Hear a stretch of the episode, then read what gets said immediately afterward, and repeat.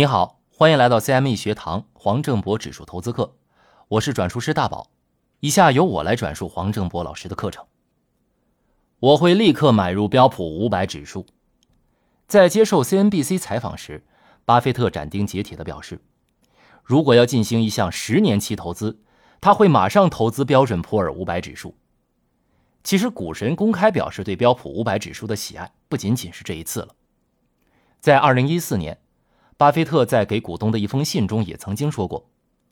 我的遗嘱里对我信托基金的建议再简单不过了，放百分之十的现金在政府债券里，其他百分之九十全放在低管理费的标普五百指数基金里。奇怪了，究竟为什么股神这么钟爱标普五百指数啊？甚至到了遗嘱吩咐的地步。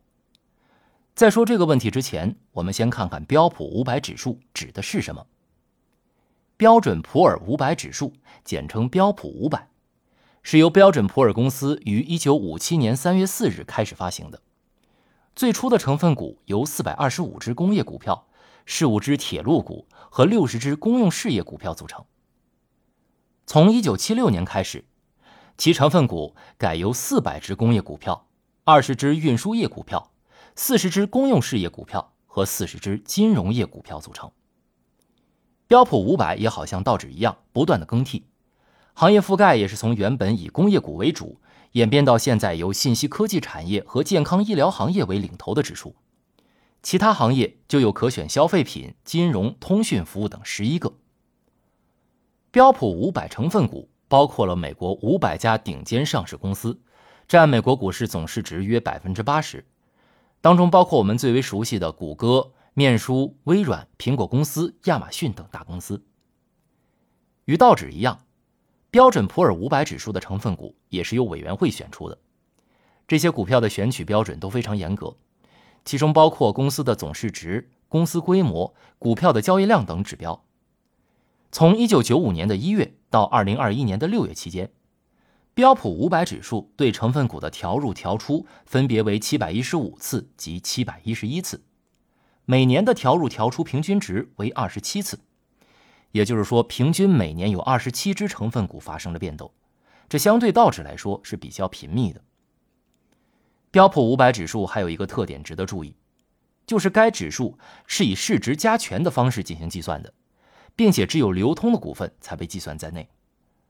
与道指的价格加权方式相比，标普五百的编制方式代表性、精确度和连续性都更优。所以在历史的发展过程中，标普五百渐渐获得了更多的关注。举一个例子，在芝加哥交易所，标普五百指数的微型和迷你期货在三月底日成交量都超过一百万张，而道指迷你期货只有十几万张，两者相差一个数量级。此外，与纳斯达克指数不同，标普五百只包含美国的上市公司，所以如果你选择的投资目标区域是美国。那么标普五百是一个比较适合的参考指标。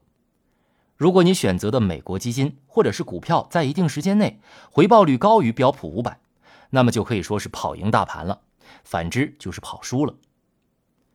谈起标普五百指数，可能你会想起标准普尔这家评级机构。其实标准普尔公司啊，就是发行标准普尔五百指数的公司。标准普尔公司成立于一九四一年。由普尔出版社公司与标准统计公司合并而成，在这两家公司合并前有很长的故事，今天我们就不展开了，在日后再和大家分享。这里值得一提的是，二零一二年，标准普尔将其指数业务与道琼斯指数合并，并在二零一六年更名为标准普尔全球。现在道指和标普都同属一家指数公司。除了评级机构和指标。标准普尔全球还有两个业务跟金融密切相关，一，标普全球市场材质，这个业务有点类似彭博资讯，为各类机构投资者、投资银行、咨询公司和高等学府提供多资产类别数据研究、新闻与分析。著名的数据平台 Capital IQ 就是属于这一部分业务。二，标普全球普世。普世是有名的能源、金属和农产品等商品类数据及研究服务提供商。如果你对大宗商品的研究有兴趣，可以关注他们的研究。回到文章最开始的问题，为什么股神如此钟爱标普五百呢？其实他不仅仅钟爱，甚至还为此下过一个一百万美元的赌注。这个故事相信你可能听过，在二零零八年，巴菲特在一个名为 Long Bets 的网站上下了一个挑战，以标普五百指数基金 PK 任何一名职业投资人选择的至少五只对冲基金，并且以十年为期限，最后比较哪一方的净收益更高。输的要赔上一百万美元，迎战的也非泛泛之辈，是著名投资机构门徒合伙人的创始人之一泰德·赛德斯。他挑选了五只对冲基金的 FOF 来与标普五百指数基金进行对决。FOF 是专门选择一篮子基金进行投资的基金。由于是选择了一篮子基金，所以应该能达到分散投资的效果。十年后。也就是二零一八年的二月二十四日，年时八十八岁的巴菲特在他的第五十三封股东信中交代了这次赌局的结果。最后，标普五百指数基金以百分之一百二十五点八的总收益率以及百分之八点五的年化收益率大获全胜。那五只 FOF 当中表现最好的一只，十年期的总收益率是百分之八十七点七，平均年化收益率为百分之六点五。最差的那一只总收益率仅为百分之二点八，平均年化率更是可怜的百分之零点三。标普五百指数基金却能够以明显优势击败了这些对冲基金组合，其中一个重要的因素在于，指数基金反映了美国在二零零八年至二零一八年这十年间的国运发展是不断向上的，而股神正正是看准了这一点。在一八年的致股东信中，巴菲特也坦言，他的成功是坐了美国国运的顺风车。事实上，在赌约开始的第一年，面对金融风暴的冲击，对冲基金发挥了明显的优势，其回撤率明显胜过指数基金。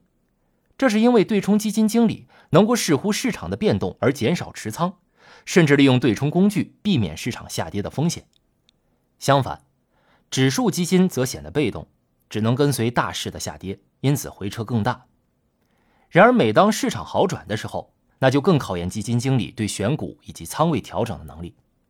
在每一个大升浪中，引领市场上升的公司很可能是不一样的，这就增加了基金经理跑赢大盘的困难。这就是为什么一两年翻倍的人很多，但长期跑赢市场的人却很少的原因。截止到三月三十一日，过去十年。标普五百的股价年化收益率为百分之十二点八六，换言之，标普五百只需要五年半左右的时间就能实现翻倍。